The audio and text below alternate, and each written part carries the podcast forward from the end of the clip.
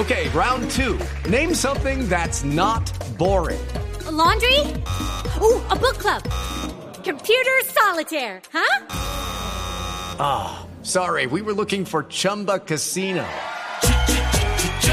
That's right. ChumbaCasino.com has over 100 casino style games. Join today and play for free for your chance to redeem some serious prizes. ChumbaCasino.com. No purchase necessary. Full prohibited by law. 18 plus terms and conditions apply. See website for details. Bueno, que así amanecieron muchos, que así amanecieron muchos en, en el Uh, país. Hasta el amanecer. Sí. Y habrán pasado derecho. En Barranquilla yo hubiera seguido derecho. No, eso allá, y allá que la gente Sí, ni de tiro largo. No, eso sí.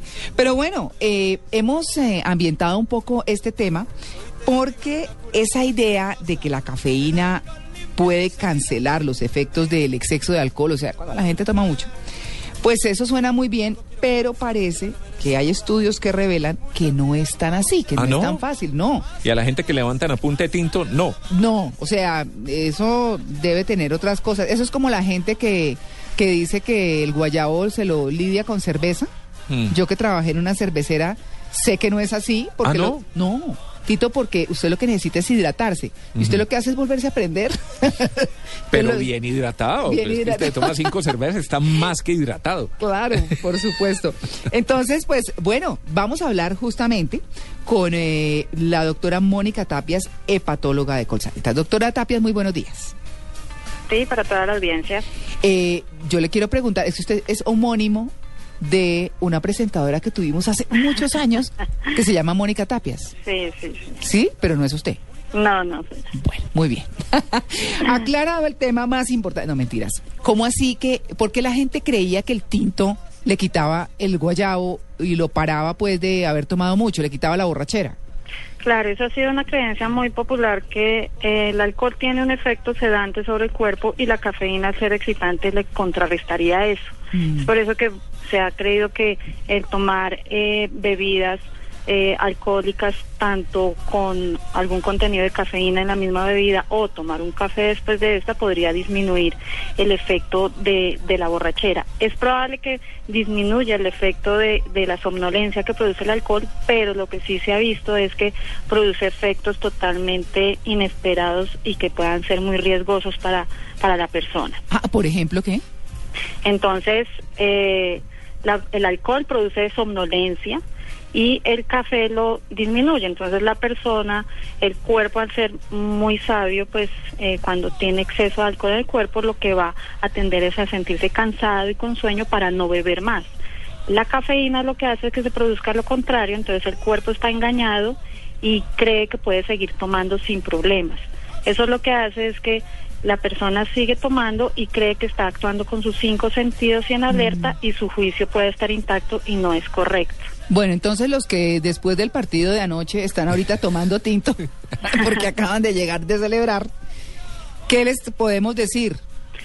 Lo más importante es, como lo decías previamente, que si ya están en una fase de que están eh, van a dormir y demás, que duerman o si quieren comer que lo hagan. Pero lo es que hay borrachitos necios, ¿no? Hay borrachitos necios. lo más importante es que no vayan a tomar actitudes como con- conducir o Mm. tomar eh, decisiones, porque ahí es donde se ve afectada el, el efecto de, de tomar decisiones. Eso es lo más importante. La gente cree que está en sus cinco sentidos y que puede hacer lo que comúnmente hace y desafortunadamente puede actuar erróneamente. Pero uno ve que a los borrachitos, cuando quieren como, como ponerlos en orden, Mm. les Necios, meten necios. café, ¿cierto? Para que se despierten, para que se animen, para que recobren un poco el sentido y dejen la borrachera.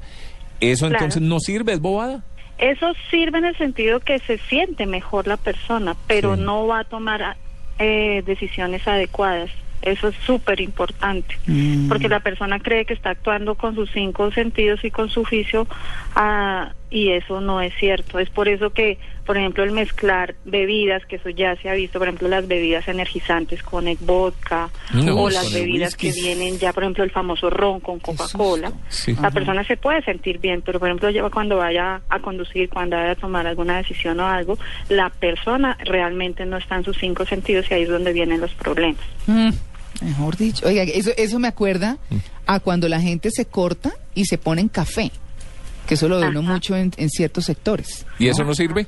No, Es, eso sí es ya manejo de heridas es diferente, eso sí ya puede. No, pero me acordé por el café, Mm, sí, que se el usa para veo- distintas sí, yo- cosas. sí. No, bueno, pero es que aquí nos inventamos de todo, ¿cierto? Pero, pero yo sido que la gente acostumbra a eso. Cuando alguien está O la panela mucho, raspada. café. Mm. Hasta ya se- Pero bueno, me acordé fue del café, ya nos vamos a ir para otro lado. No, bueno, doctora, pues eh, este es un tema importante, ya saben, no tomen tanto café. Hidratarse cómo y con qué es más efectivo.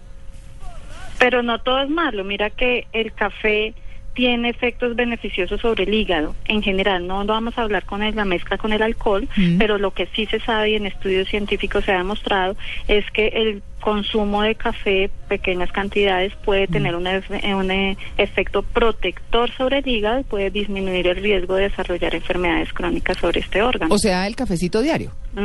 Ah, vea usted. La no, es que- mezcla es mala con alcohol, Claro. pero pues tomar café no es malo. no, claro, por supuesto no. Y es que pues no estamos acá ni más faltaba satanizando el café, Para pero tampoco nada. estamos defendiendo que se emborrachen, ¿no? no Es estamos una dic- creencia sí, popular, exacto. Sí, eh, si no estamos diciéndoles que si eso es lo que hacen, porque ya se emborracharon, pues no lo hagan. No, es acabar con esos mitos Sí. urbanos, esos mitos callejeros, Mm. de que puedo beber lo que quiera, pero si me tomo un café ya puedo salir a manejar tranquilo. Exacto. Exacto. Eso es importante, además que el, la cantidad de cafeína que se consume no disminuye la cantidad de alcohol en la sangre, ni va a alterar la, las pruebas de alcoholimetría ni alcoholemias que se hacen cuando las personas están eh, conduciendo. Ahí está.